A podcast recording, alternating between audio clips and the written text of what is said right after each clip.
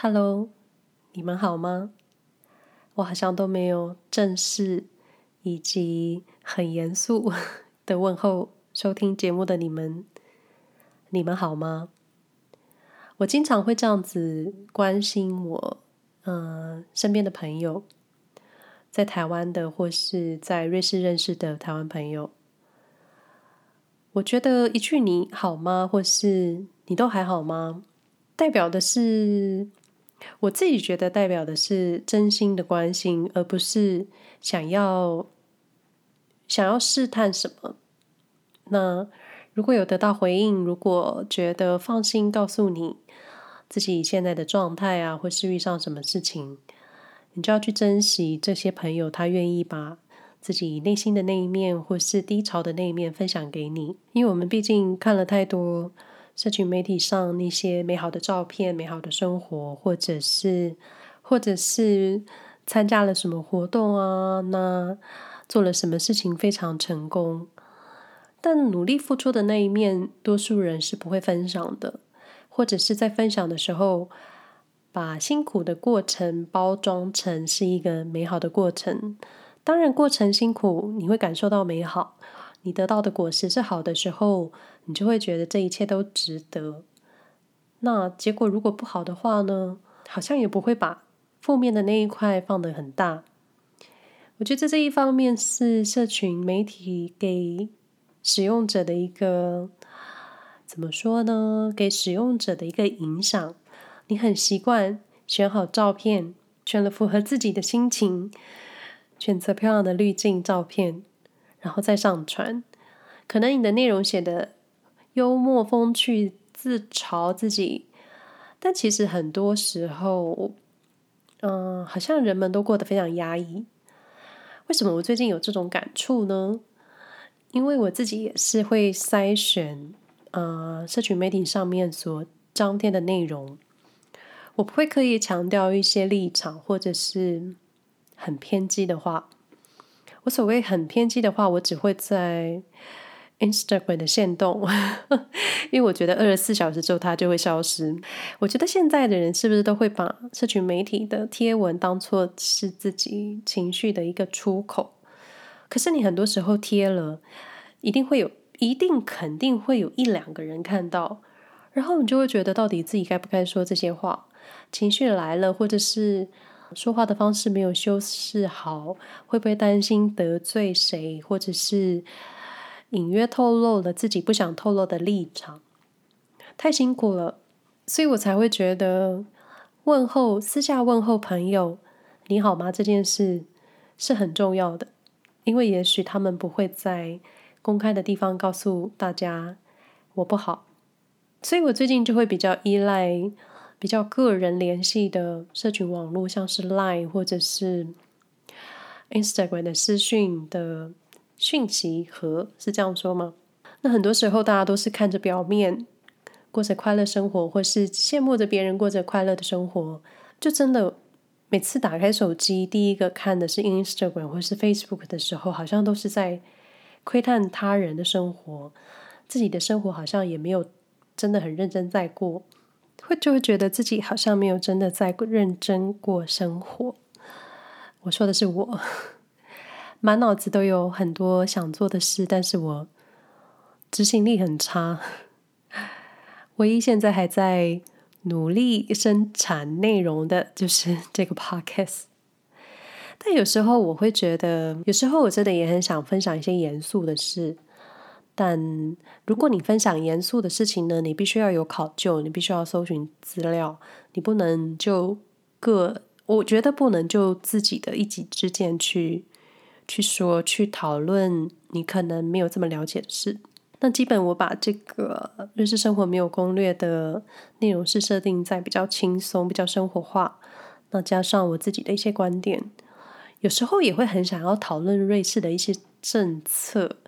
像是这一次的公投，瑞士在九月二十七号完成了呃几个公投的项目，其中有一个项目就是政府要把一大笔的预算花在买战斗机身上，然后我就会觉得，瑞士给大家的印象不就是爱好和平，或者是绝对中立国。我不确定是不是绝对中立，但是一直以来他们都是很中立的，然后让大家觉得，至少让我觉得是讲求和平啊，我们不喜欢战争。但在今年的公投议题上，有一个项目就是为了未来的防范不受攻击，我们需要买战斗机保护自己。这个其实很有趣，因为在疫情这段时间，我们或多或少都知道，嗯、瑞士的医疗系统，或是其实大部分人大部分的人都会知道，在医院从事。呃，拯救生命的那些护理师啊、医生，可能收入没有这么好吧？医生我就不确定，但是真的，所有照顾病人的那些护理人员，其实薪水的待遇并没有真的非常好。那我们看到这个公投项目的时候，就会觉得应该要先专注在医疗人员上的一些帮忙，或者是或者是投资在医疗跟教育上。二方面会觉得。现在的战争并不是实际的，多数并不是实际的去真的，呃，轰炸或者是有人身亡什么的这种战争，而是现在都是在强调资讯战或是经济贸易战之类的。那说到这个，我就会想到瑞士银行系统的便利性真的很低，我就会觉得。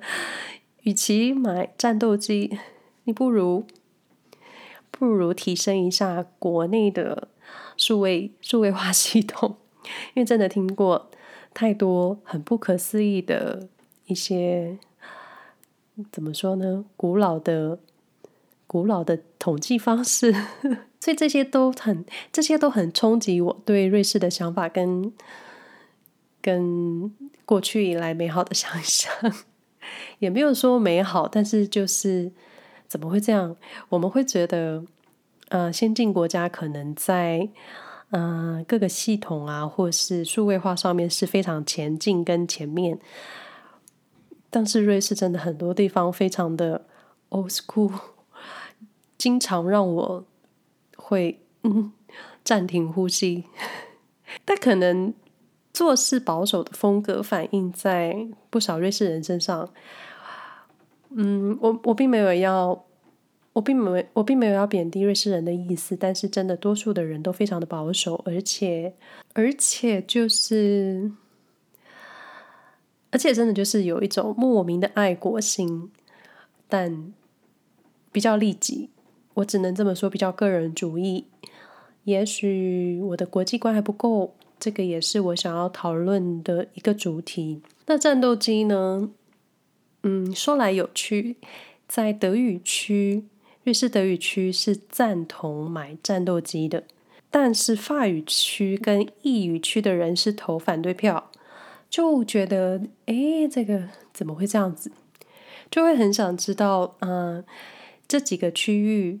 他们彼此的差异，或是彼此相抗衡，有一点是无形中的对立吗？嗯，就还有时候会想要研究一下，但就是会想，但不一定会去做。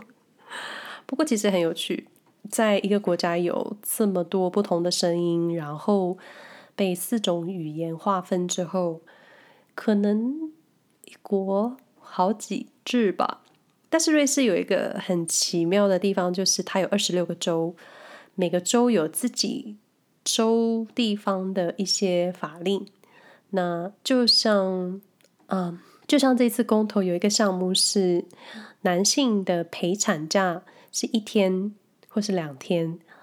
那我有跟先生询问过，他说他就他所知是一天，就一天的有薪假。那就等于太太阵痛，如果太太阵痛一天之后，先生可能就要请假，请假陪着太太生产。那在这个议题，我在跟其他瑞士太太讨论的时候，他们说：“哎呀，不对啊，我们这一周是两，我们这一周这个嗯邦州男性的陪产假是两天，所以就会有每一周的规定不太一样。那加上每一周在一些宗教的节日上。”放假的时间也不一样，那有时候是学校的系统，有一些州可能暑假小朋友有六个礼拜，有一些州是五个礼拜，所以并不是真的全国统一。这也是蛮有意思的，就是有一种各自管理各自。那整一个国家可能有一些重要的事情的时候，才是所有人民，所有人民，才是所有人民一起决定。那所有人民一起决定的时候，又会反映各州对于法令的看法。那像是不免俗要说戴口罩这件事，嗯，有些州可以自己规定，我在商店在室内一定要戴口罩。有些州就是没有跟进，或是互相观望。就是一个国家里面有很多不同的法令，所以在疫情这段时间，彼此都在看一些讯息的时候，看一些新闻的时候，都有分区，法语区是怎么做，德语区是怎么做，然后各个区的边境有没有开放？对，就其实是很有意思的。有一点像是大型的互助会，但是其实彼此有一点，我不能说勾心斗角，但是彼此有一点相抗衡。就整个瑞士的历史来说，其实我觉得这一切都跟过去的历史有关。那加上现代化之后的民族融合，以及外地来的民族在交流，在彼此的在彼此的交流互动之下，有一个新的，一直在不断的。有新的东西，接着就是一直刺激或是挑战到我的观念。那怎么会说到这呢？现在的时间是瑞士的晚上十点。那基本上我们家这一带都是非常安静。最近最近这几次的录音都是选择在晚上，白天的时候录音很容易收到。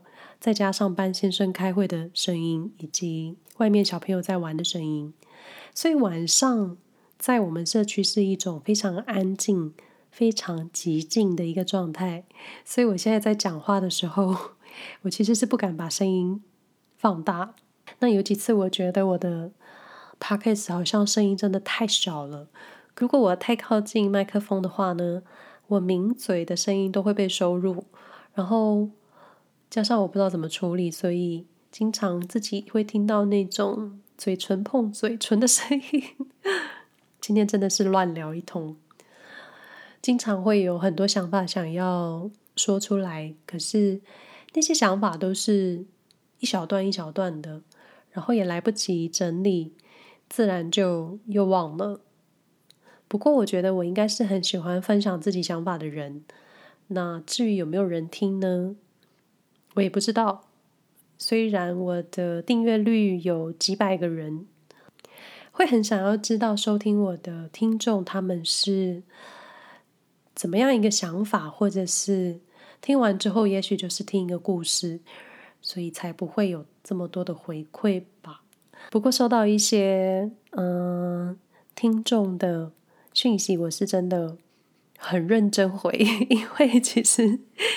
因为其实也没有真的得到什么回馈，那也许没有消息就是好消息吧。就像我们家的人，我妈很少，我我我们家的人很少跟我联络。那因为我基本上都知道他们的日常作息，好像没有变化就是很好的变化，不对，没有新闻就是好消息，是这样说吗？有时候会觉得自己经常在想跟原生家庭的关系，有时候会很羡慕那些跟家里有很紧密连接的那种感情的人。但有时候，但现在看看自己的处境，如果我跟家庭的紧密度是非常高的话，也许我就不会在这里跟大家录音。又或者，我离开台湾，可能跟家人的情感纠结就会更浓厚。也许我就待不住了，但现在我还是有点待不住，所以还是要调整，慢慢适应。不过生活就是这样子，你不确定，或者是你无法预知你接下来会碰到什么事，或者也许你会料到你做了一些决定，可是你确实是没有办法料到决定之后可能会发生的变化以及心境的变化。当然。当然，过程是自己才会了解。你有时候说太多痛苦的、难受的，你会希望找到跟你有相同经验的人给你鼓励，这是好事。